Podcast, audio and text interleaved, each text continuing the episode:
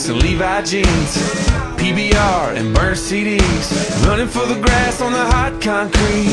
We're still working on our summer feet. Cheap gas and ready ice. Trunk music and headlight fights. Dodging the smoke from a riverbank fire. A pretty girl and a pickup line. Hello，大家好，您现在收听的是汤儿电台，小编聊汽车。今天给大家聊一个特别有话题性的车啊，就是陆风叉七。 因为前不久呢，这个车刚刚啊进行了一下这个升级换代，换了一个新的发动机，而且名字也变了，从原来的叫陆风 X 七现在叫陆风 X 七劲越啊，这么一款车。其实这个车啊，之前聊山寨车的时候就骂过陆风，今天呢，咱们再来说说这个车。顺便呢，也从陆风 X7 啊延伸一下，看看以后像陆风啊、众泰啊这些靠抄袭为主的厂商，他们以后有没有活路？他们以后的发展会是怎么样？今天就来探讨一下这个问题啊。首先，先给大家讲两个笑话，就是说关于啊陆风 X7 的啊。首先就是陆风 X7 的车主跟啊国产极光的车主，还有进口极光的车主，这仨人呢在路上碰上了。其实他们仨。相互看了一下对方的啊两辆车，然后都心里默念了一下傻叉，是吧？这个其实很有意思啊，也能看出三种人不同的心态。首先开陆风 X7 的人肯定骂傻叉，是吧？你甭管是开国产极光的，还是开进口极光的，一个三四十万，一个当年五六十万的车，肯定觉得哇塞，你好傻叉，你买一这么贵的车，我这车十万块钱，是吧？再换点中网啊，是吧？就就就就很像了。你比我多花了好几倍的价钱，啊，其实咱俩差不多。你是 2.0T 的，我也是 2.0T 的，啊，然后开国产极光呢，肯定看一眼陆风那傻叉，我靠，臭屌丝，没钱买极光，开一假极光，傻叉。然后呢，又看了一下这个开进口极光，你也傻叉，你看你比我那车贵一倍，咱俩的车都是极光，没区别。我只要后面把奇瑞、捷豹、路虎这几个标抠了，我也是一极光，是吧？然后开进口极光呢，这肯定一看你们俩这俩傻叉，是吧？一个买国产的，一个买直接就是假货的，是吧？你看我这个血血统才比较高贵嘛，才是真正的极光，来自于是吧？大英帝国的极光，是吧？其实很有意思的一个小故事，反映了三种这个极光车主的这个，啊，括弧有一个不是啊，呃，两两个极光跟一个伪极光车主的这么一个啊购车的心态，其实挺有意思的。嗯，还有一个笑话呢，就是说这个有一天一个陆风。S 七的车主跟一个众泰 S 三九的车主在路上撞上了，撞车了，俩人心里都想说：“我靠，坏了，完了！”啊，大家心里都有自己有数啊，都自己都十几万的车，撞了对方都是好几十万的车，哎呀，修车好贵啊！哎，结果一下车，双方都乐了哈，俩十几万的车撞上了，其实屁事儿没有啊，大家开开心心的是吧？这么两个小故事啊，还有点意思，就是。啊，中国这个网友嘛，去抨击这个开山寨车的这帮啊傻叉车主啊，其实很多期节目啊都在说这个啊。我当时反正对开山寨车的人，还有对这些厂商，我都是挺不屑的。那今天呢，我也分饰两角啊，站在不同的角度去探讨一下他们，因为毕竟不管怎么说，他们每个月的车销量啊，还都是嗯，可能单一车型卖个几千辆啊，全年可能也是有个。啊，几万辆不到十万辆的销量，那总体来说，这个销量其实还是说得过去的，比很多合资品牌的一些还不错的车可能销量都要好。那毕竟有这么大的消费群体，它存在即合理，对吧？还有这么多人买它，然后这些厂商呢活着呢，不能说很好吧，最起码还能活着，那肯定它有它存在的道理。那咱们从商业跟我本身的情怀啊两个方面去聊聊他们。那咱还是先回到这个陆风 X7 啊，这车。我记得从一五年亮相吧，然后一直就是很热、很有话题性的一个车。然后呢，从上市到这个啊，现在其实也两年的时间了。第一代车型其实被大家诟病的东西还是挺多的，尤其是这个特别傻叉的变速箱啊，本身这个发动机呢就不是特别给力，是三菱的这个四 G 六三 T 系列啊。是三菱这挺经典的这个涡轮增压发动机，2.0T 的。但是这个发动机有一个什么问题呢？就是它配的是一个大涡轮，它只有两千转以上涡轮才开始进入正压，它才开始工作。所以这个车的涡轮的迟滞现象特别特别靠后。然后呢，整个动力其实在城市中开啊，是一个很难受的这么一个动力。那如果啊，发动机本身不是特别给力，其实啊也没有关系。你的变速箱如果给力够聪明，一直能让它在比较好的这个啊转速期间工作呢，其实这也不是问题。但是呢，陆风呢又是一个特别逗了。第一款啊，它是陆风 X 五，用的是国产这个八 AT 圣锐的。然后呢，它这个陆风叉七是第二款用这个圣锐八 AT 变速箱。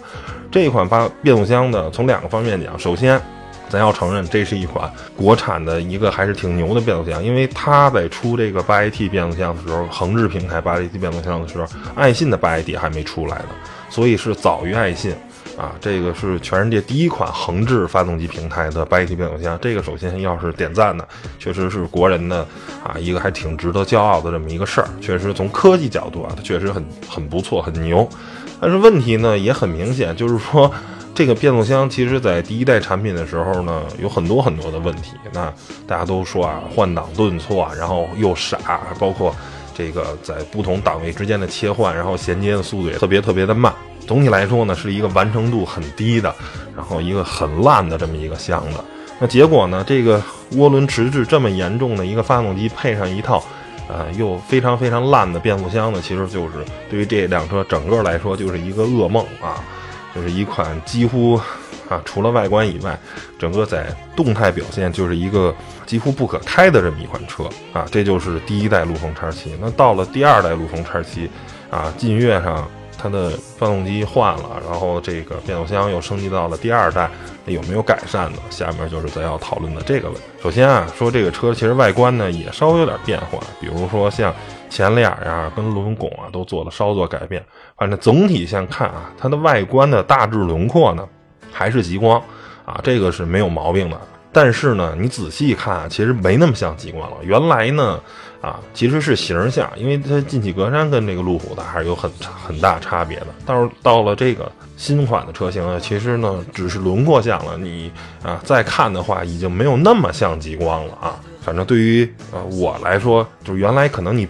不仔细看啊，离特别远，你都有点啊，两者安能辨雌雄那种感觉。但是现在呢，啊，离远了看你也能看出来，因为那个前脸已经跟极光那个很很不很不一样了。对啊，还有轮毂呢也有变化，这是属于外观上的变化。内饰呢，呃，其实我要吐槽的地方就特别的多了。首先就是这个车的味道，我们拿到的这个试驾车是个新车啊，仅仅只有几百公里的这么一个啊东西，但是呢。味道特别特别的难闻，就是说它那个粘合剂啊、胶啊用的很差。就一般情况下，厂商给的试驾车可能还是做过手脚的，比如说啊，先晾过三五天味儿，然后让这个味道赶紧挥发一下。那可能即便做了这样的处理，我不知道陆风是没做还是说做了还这样。反正总体来说吧，就是车这个车很味儿啊。我在酒店拍了大概半个小时吧，拍了一套套图。然后我拍内饰的时候，我是开着窗户拍的，因为关上窗户的话，我有点迷眼睛，你知道吧？就是它太呛了，就那种感觉啊，就一直感觉是不太环保的那种装修材料的感觉啊，非常非常呛。这是第一点要批评的，味道特别差啊。第二点呢，要批评的就是说它这些配置的完成度啊，它本身这个车的其实配置还是挺全的啊，有好多的什么这个啊科技上的配置，但是呢。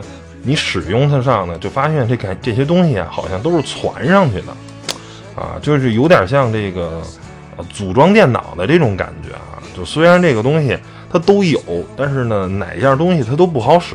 但是它跟这个组装的这个电脑呢，还还不一样。人家这个只要你系统装好了，问题还是大差不差的。它这个就是你所有的功能使上去吧，我感觉是拼上的，它没有一个作为完整一体的这个东西。还有呢。第三点要批评的呢，就是这个车的人体工学特别特别差，不光是乘坐空间差，乘坐空间这点就要吐槽是什么呢？它特别无脑的超了一下极光，因为极光这个车啊是颜值为第一生产力啊驱动的这么一个车型，它确实好看，但是这种倾斜式的车顶呢，造就了一个啊特别大的问题，就是说这个车整个在空间方面表现的是非常非常的差。那你？极光呢，人本身是一个两人使用的这么一个车型啊，第二排座可能更多的时候是放女生的包，或者说是放宠物的，并不是一个标准的家用的四座的 SUV 车型啊，四人使用的。但是陆风 X 七，大多数买你这个车的人，应该是一个偏家用的，你一个十几万的啊 SUV 车型。结果呢，你非常无脑的就超极光，超完了呢，然后这个车顶呢也是用倾斜车顶，所以后排的这个乘坐空间呢，头部空间很局促，你自然呢就要这个人就是要往下出溜了坐嘛，因为你的头部空间局促。那出溜坐以后呢，它车内的整个的腿部空间也不富裕。啊，所以你一旦身高超过一米八，你乘坐这个车，啊，坐前排还凑合，坐后排就是简直是特别特别难受，是一种折磨。而同行的跟这个陆风的这个啊工作人员说哈，也开玩笑说我们这个车呢，就是给南方人设计，像您北方的这个。媒体老师们呢，这个身高老一米八几的、一米九的这样的，确实啊，不是我们在设计时候考虑的。但是，但是我就大家呵呵一笑嘛。那谁让谁让你超呢，是吧？你特别无脑的去超极光啊，有那么多好看的车型你不超，你非得超一个极光，那带来的后果就是现在这个样子，对吧？人家有人家的目标定位，人家后排就不坐人，是您这个车后排是要坐人的啊，就无脑的就这么超。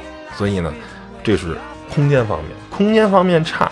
也不要紧，它这个车啊，人体工学还特别不好，就是甭管你前排后排你怎么坐，就没有这四张座椅吧，中间的那个第二排的中间那个座椅咱们不说，就这四张主座椅就没有一个座椅是能坐着舒服的。前排这个你你怎么调这个头枕，包括你的方向盘，就是都没有一个让你握着很舒服、很自然的这个。那后排就甭说了，简直就是噩梦，就是这个头枕。我就一直就是没办法找到一个让我腿保成一个啊合适的这个位置，然后呢头又找了一个合适的位置，就是一直各种顶各种硌，就是简直在人体工学上就是噩梦。其实他这车的车身尺寸还说得过去，还还拿得出手，但是我觉得对比啊同价位的所有的啊那些真正的自主品牌有良心的车企都没法比，甭管是。这个博越呀，还是荣威 RX 五啊，这一干车型，我觉得啊都是恶魔。那对比合资车型，那简直就更是啊没法比了。就完全这辆车的人体工学也是一场噩梦，就这么一个情况。甭管是外观还是内饰，我觉得这个车都是啊太可怕了。动力呢是它升级的部分啊啊，不再用这个 2.0T 的这个三菱那个 4G63T 了。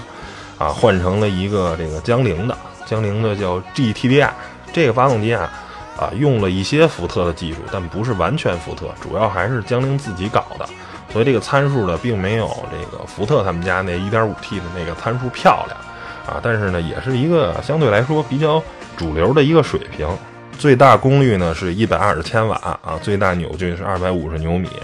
啊，跟这个其实驭胜那 S 三三零呢是同款的这么一个状态，而另一大亮点呢就是这个变速箱方面呢，终于换上了瑞胜的这个胜瑞的这个啊八 AT 变速箱的第二代啊，整个呢进行了一个升级啊，实际感受中呢就是说，如果说是第一代啊这个八 AT 变速箱呢是不可用的，是一个没有完成的这么一个产品，那第二代呢？我觉得呢，是一款能用的变速箱了。就是说，啊，它的平顺性首先就是大大改善了。基本上啊，啊，像一些呃比较差的 CVT 变速箱，啊，是靠齐了。就是你不仔细去感受它，啊，它换挡的这个顿挫已经降到很小了，啊，基本上是很接近啊一些 CVT 的比较差的 CVT 的这个水平了。第二个呢，就是说这个换挡逻辑呢也好多了啊，也知道该升档升档，该降档降档了。而且呢，它这个 1.5T 发动机呢，啊，因为它配的是一个小涡轮，就是涡轮介入的也比较早，大概1500转以后呢就开始起正压，可以工作了。所以呢，相对来说，虽然动力的绝对参数不如当年那个 2.0T 的三菱的给力，但是实际的你在城市啊一般那种路况中使用，它因为涡轮介入的早，所以整个动力的表现其实是更顺畅的，啊，开着更舒服。再加上变速箱呢也升了一下级，所以整体开起来啊，我觉得这个完成度就是可用了。就是这个动力系统你放在一款啊自主品牌的车上是虽然。比不了一些品牌，一些直接用合资品牌的这个发动机系统的车，或者说是一些啊国内比较好的这个自主品牌做出来的匹配的要好，但是呢是有竞争力的，可以大家同台竞技的了啊。在之前的那就是完全不能用的，但是这个车还是要吐槽一点，嗯，这一点是一个致命伤，就是说在您切换不同档位时。这个变速箱的结合速度还是特别特别的慢，比如说倒档啊，切到 D 档啊，可能用还得一两秒钟的这个时间，甚至更长才能完成这个档位的结合，这个车才能走。所以，可能对于一般人正常驾驶中，可能没有这么多要来回切档的这种状态。但是说我们因为拍这车各个角度嘛，要反复的倒车挪车的时候。然后就非常的痛苦啊，非常的难受。但是如果您要是有这种需求的话，你使用中其实也是挺难受的。在这一方面，我觉得这个八 AT 变速箱还是有不小的进步空间啊。这就是大概这么车的一个情况。嗯，总体来说吧，如果当年陆风 X7 第一款车的时候就能拿到现在这个完成度的话，我觉得还不错啊。再配上它那个外观，我觉得可能会被认可的更多。但是谁让它当年是用了一套那么傻的这个动力系统呢？对吧？你要不然你这个四 G 六三的这个这个发动机本身就不给力，对吧？也不要紧，你换一个稍微好用点的变速箱，稍微调一调。那您结果这个是发动机也不成熟，是变速箱也不成熟。发动机不是不成熟啊，是不给力。然后再配上这一个。不成熟的那个变速箱，两个人都俩都不行，都不给力，就完蛋了。就结果现在就就这么一个情况，所以这个就是大概陆风叉七的这个情况。那从这个叉七呢，首先啊要承认它确实是有进步的，包括也参观了他们这个发动机的这个啊组装工厂，虽然面积不是很大，但是其实里面的机械化的这个程度还是比较高的。大概可能我觉得百分之五六十的流程的过程已经都是用的机械了啊，酷嘎的那个那个机械臂在组装，就是人的用的地方已经很少了。那大家知道用机械的话，这个啊发动机的这个装配的这个精密性就会更好嘛，就会更高。但是生不逢时啊，下面呢咱就来聊聊那陆风和众泰这些品牌，那未来的路是怎么样的呢？首先啊。先得承认，就是陆风们的这些行为啊，在某个特定时间是可以理解的，啊，虽然我从某种情怀上角度来说，我觉得他们就傻叉，啊，众泰、陆风都该死，这些企车企就不应该活下来。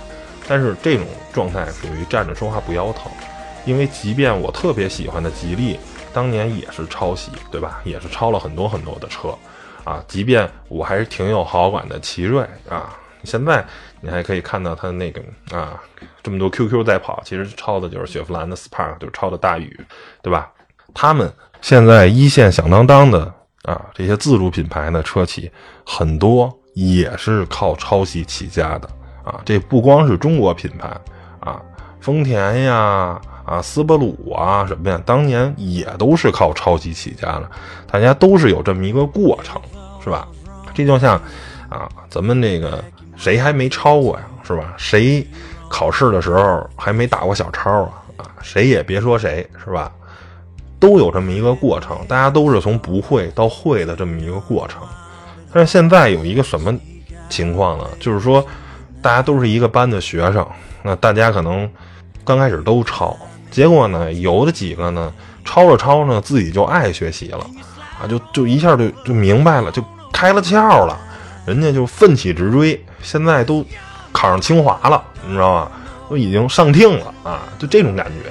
您陆丰这几个呢，就是人家都上听了，人家都刻苦啊，一直高考，您都没看见，自己那儿呢也不知道干嘛呢，每天就啊在后面几个瞎聊天是吧？也不上课，可能不听讲，然后吃着火锅唱着歌，就那种感觉呢。结果一看，哟。这几个老哥啊，都考上清华了，不行，我也得赶紧吧。那你这时候你再好好学习，可能已经来不及了。然后呢，就开始想高考的时候作弊，对吧？现在你中国汽车已经有人能走出，是吧？现在像什么吉利啊，都说都三点零时代了，都不是二点零时代了，对吧？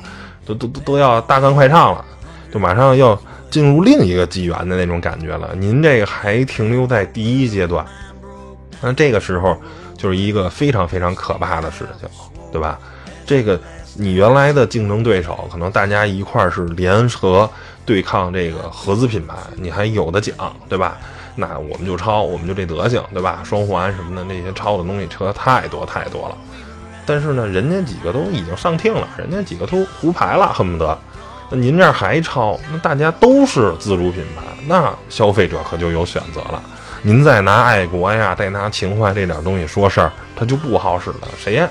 我爱国，我可以买吉利的呀；我爱国，可以买奇瑞的呀；我爱国，我为什么非得买众泰跟陆风呢？这就是你最大的问题。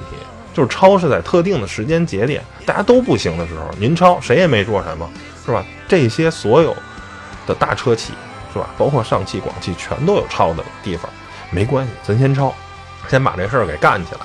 但是你抄着完了，得自己消化，您就人家就上台了，您这个好，太后知后觉了。您现在再抄，有点不赶趟了。这个首先是第一个问题。第二个，我想说啊，抄外观啊，是一特别 low 的事儿。对吧？您要有本事，您就抄底盘，您抄平台，对吧？您看隔壁老魏他们家啊，虽然其实我自己对长城这品牌挺挺矛盾的，因为长城是一个挺厚道的，并且是从严治军的这么一个品牌，我从某种角度上我是挺佩服他们的。但是呢，他们家的车呢，其实真正的原创度很低，大多数的这个车都是抄的啊，尤其是在平台方面，发动机跟变速箱是自己研究的。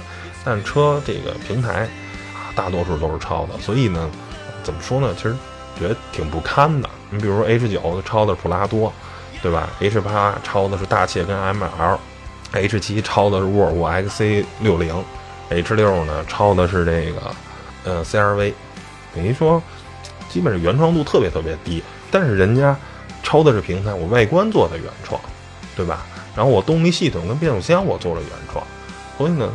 总体这么说走下来呢，还是一个相对来说是可持续发展，对吧？这是没有问题的。因为对于一个厂商来说，发动机跟变速箱还是一个比较核心的部件，当然底盘平台更是。但是底盘平台其实比发动机、变速箱可能研发起来要更费劲，要更麻烦。而陆风跟众泰这种超外观呢，其实让他们很容易掉入自己挖的一个陷阱，就是靠外观啊，我长得像某某某特别有名的车型，靠啊这种。抄袭让它有一个一定销量，那因为你有偷机取巧的方法，因为你有这种下三滥的手段，让你成功了，你就很难再去刻苦的去钻研造车了，对吧？因为旁门左道嘛，这个东西就是就像一个女生，如果她当了婊子发财致富，她就很难再去特别良家妇女，特别勤勤恳恳靠工作赚钱了，因为她发现啊。是吧？我我只要对对不下自己，然后就一个月就好几万到手了。你让他再去好好工作，每个月领那几千块钱、一万的薪水，就是很难的事儿了，对吧？这是一个特别现实的一个商业上的这么一个逻辑啊。每个人都有一种商业上的一种叫道路依赖。当你选择了一条路的话，你很容易一条路走到黑。这两家呢，呃，这几家吧，啊，自主品牌的这个呃领头羊车企呢，因为。就是及时踩了刹车了啊，因当初也是靠抄，但是呢，及时踩了刹车，改了原创那条路，哎，慢慢慢慢的靠原创那条路打开了自己一个新的一一条路，一个新的市场。而众泰跟陆风呢，你现在如果啊不去想办法啊去改变，做一些这个变化的话啊，现在踩刹车还来得及。如果现在不踩刹车的话，那未来是非常非常可怕的啊！就就很有可能就一抄到底了。那抄着抄到最后就给自己抄死了。你没有任何的核心技术，对吧？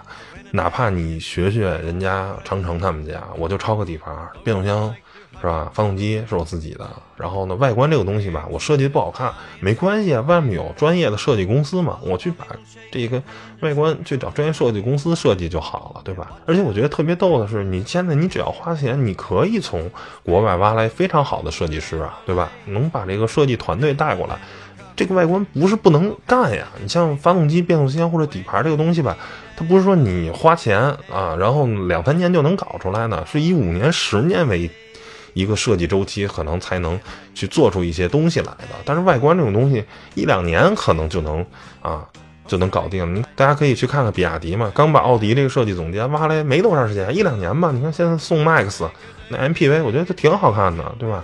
没毛病啊，这个车你到哪儿说出来人都是挺挺大气的啊。甭说车怎么样，就是说外观来说，这是一款拿得出手的比亚迪，比现在在售的绝大多数比亚迪都要好看很多啊。这就是你花钱能搞定嘛，对吧？但是这两家车企呢，陆风跟众泰目前是没有这么做，不知道以后会不会这么做。我们还是可以参考手机厂商的一些例子来看看汽车厂商啊，靠抄袭能不能成功？大家可能有人会说，你看 OPPO、vivo 啊。啊，他们也抄，你看他们那车手手机长得多像苹果呀，对吧？你别老说人汽车厂商，我觉得啊，那可能众泰跟这个陆风，那就是汽车界的 OPPO 跟 vivo。但其实我觉得这个东西呢是不具可参考性的。首先啊，手机呢相对来说比汽车来说是一个相对来说啊简单一些的这个工业的制成品。第二个呢，就是说手机现在有一套非常非常完整的这个供应链，并且还有代工厂，对吧？而汽车没有，汽车的供应链跟代工厂这个东西呢，供应量没有手机这么完善，而这个代工厂几乎就是没有啊，大家都是靠自己做，除了现在一些新能源的啊电动车靠代工，传统的车企还都是自己苦呵呵在这造车啊，那造成的后果呢，就是因为手机上只要你肯花钱。对吧？你只要 OPPO、vivo 手机卖四千块钱，卖三千五百块钱，你的配置其实绝对配置不会比苹果的 iPhone 低很多。现在小米或者你像一加，它卖三千块钱的手机，配置其实直接就是可以跟 iPhone 的绝大多数配置对标了啊。但是可能一共有二十项参数，可能有十五项参数都是不分伯仲的，但可能有五项参数还是有差距的，因为这个还是成本受限嘛。但是绝大多数的啊，比如像 CPU 的能力啊，像内存呀，是吧？可能只有在屏幕啊、照相这些功能啊有一些差距，绝大多数可能都是差都是差不多的。你花钱就有，但是汽车这个就不是了。你再考虑你卖的价格啊，这个溢价又更大了，所以你是很难去找齐儿的，对吧？人家车。随随便便就就就卖二三十万、三四十万，您这车就卖十万出头，两者差了三四倍的价钱，你是很难的。第二个还有这个发动机啊、变速箱这些很多东西是核心技术，人家不卖的，对吧？你你没得可买，你市面上没有那么多可选择的，而且像。这个汽车吧，可能第三方的这种优化的公司又没有手机那么多。手机很多东西都是可以找第三方去优化，当然汽车也会有一些帮忙调底盘、调发动机的，但是总没有人家像手机行业那么的这个完善的一套体系。所以啊，这两者是没有一个参考价值的。所以呢，手机上 OV 的这种做法是不能啊套用汽车上。而且 OV 最大的成功啊，是它的地推给力，它并不是说。我靠配置取胜，并不是说它在网上能卖出多少部手机，靠网上卖的可能还是像小米啊、一加呀、按华为啊的一部分啊，仍是靠网络销售的。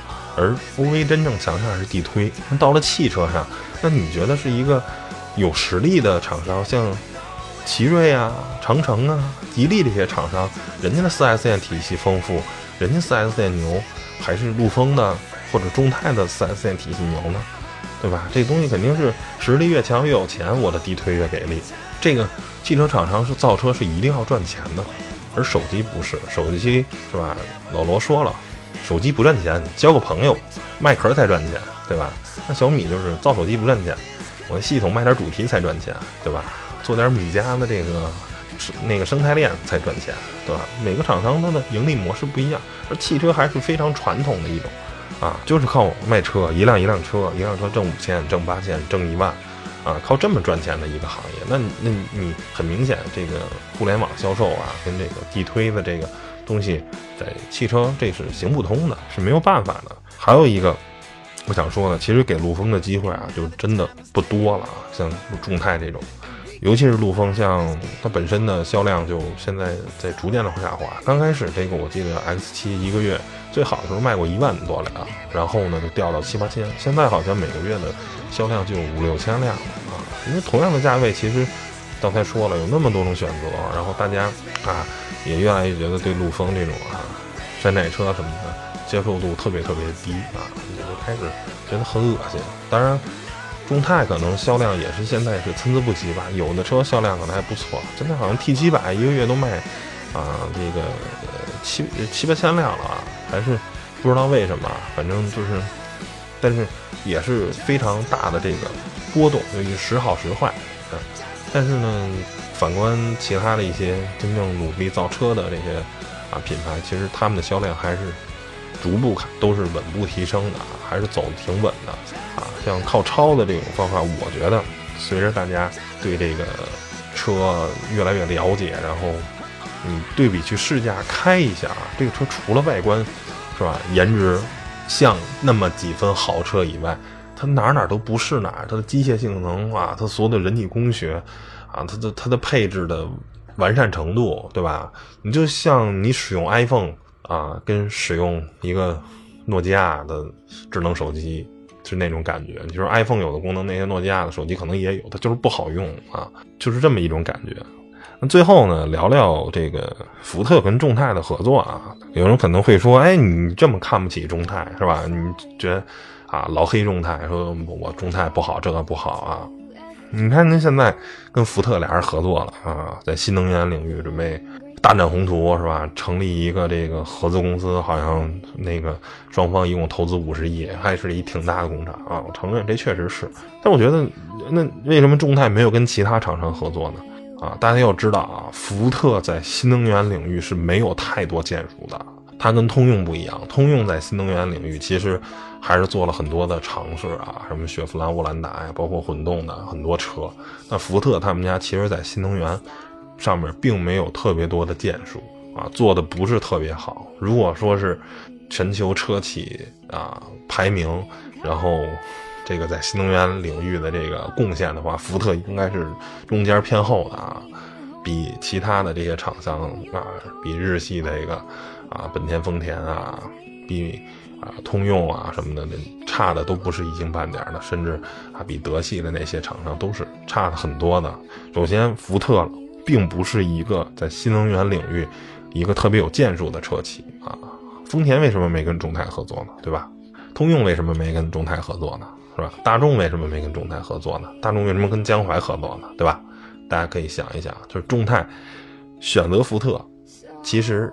他也没得选啊，只有福特可能愿意跟他合作。那福特为什么选择众泰呢？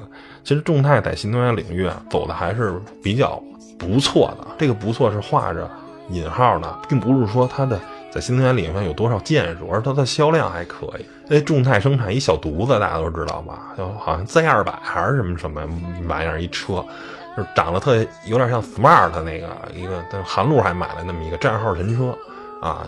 就是因为这车便宜，然后呢，最终的成交价啊，然后可能也就五六万块钱，然后现在在二手市场价格，在北京好像一两年的车也就两万五三万，是这么一个特别特别便宜的车。那如果您家里啊摇上这个新能源指标。现在环顾市场呢，又没有一款觉得特别靠谱的车。但是现在因为新能源汽车呢，大家都知道已经到了一个爆发的节点了，就是未来的三五年应该会有很多靠谱的车推向市场。那这时候呢，我又不想买一个腾势啊，啊这种呃相相对来说，或者是比亚迪 EV 三百、EV 四百那种可能十几万、二十几万的车，大家会觉得哎呀有点太贵了，不合适。那这时候呢，特斯拉我又买不起，那怎么办呢？我就花。两万块钱、三万块钱，我先买一众泰，我先把号占上。这车呢，平时呢，你要就买个菜，就上下班带个步十几公里，还是可以开的，对吧？但是呢，哎，主要是它便宜。这样的结果就是说，过个三五年啊，以未来汽车呀等等啊这些啊，包括这个可能现在比较热了，那就博骏汽车吧，等他们。看看能不能造出点靠谱的啊，二三十万，然后续航五百公里、六百公里的，然后各方面无人驾驶啊，可能智能这方面互联系统都很先进的，看看他们能不能造点靠谱的车。如果他们三五年就造出来，呢我这车一换肯定就挺完美的，而不是现在花三十万买一个，其实完成度不是特别高，离真正的我们想象中的新能源汽车还差挺远。是这么一个，等于两方都是没辙啊，都是属于。比较不太给力的厂商，等于是蛤蟆看绿豆，看上眼了，所以我并不认为他们的合作能有多大建树啊。福特呢，在汽油车领域，我觉得是非常非常牛的。福特也有很多的神车，但是在新能源领域，我真的不认为福特是一家很有建树的企业，众泰同样如此啊。虽然它的销量可能现在在国内车企，呃，还是榜上有名的啊，甚至我觉得可能 卖的可能比比比上汽还要好，因为他那小犊子一个月好像能卖个几千辆啊，真的真的销量还说得过去啊，但是只能生产战号车，然后呢，跟北汽呀，或者还还还有什么奇瑞那小蚂蚁啊什么的，就是都是这种情况。北汽是因为有北京的这个地方保护主义。啊，很多的这个外面的车进不来啊，就是这么一个情况。所以总结一下啊，站在一个啊情怀媒体人的角度，我对这两个车企是打心眼里就看不上，觉得你们就赶紧死就完了。现在中国已经有能起来的车企，你们这个很不高级啊，没事就抄，呃，死了就完了啊，没有什么值可值得惋惜的。但是从一个商人的角度呢？这个商业环境角度来看呢，啊，每个人都有自追求自己梦想的这个权利，对吧？甭管是陆风的老板还是众泰的老板，他们都可以继续造车，继续生产下去。那对于他们来说呢，啊，在这个时代，如果你不剑走偏锋，你可能连活下去的。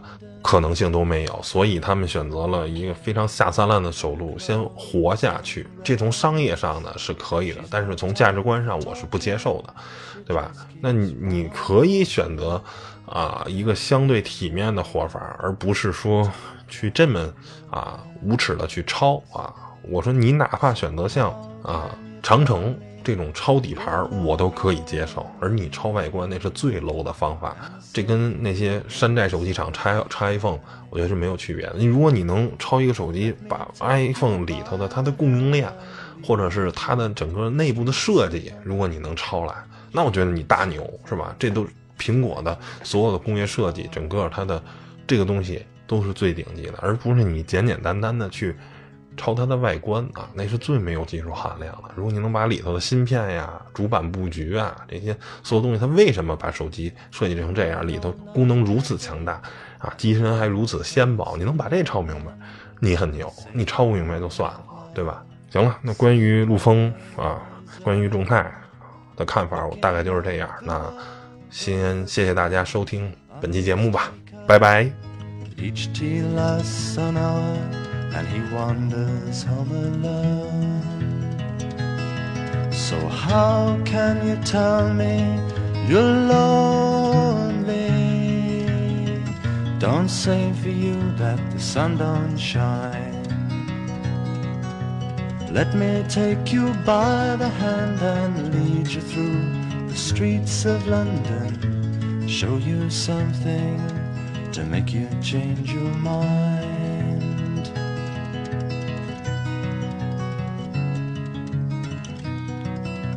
Have you seen the old man outside the seaman's mission?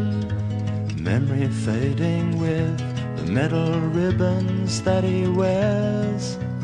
In our winter city, the rain cries a little pity for one more forgotten hero and a world that doesn't care. So, how can you tell me? you're lonely and say for you that the sun don't shine. Let me take you by the hand and lead you through the streets of London, show you something to make you change your mind.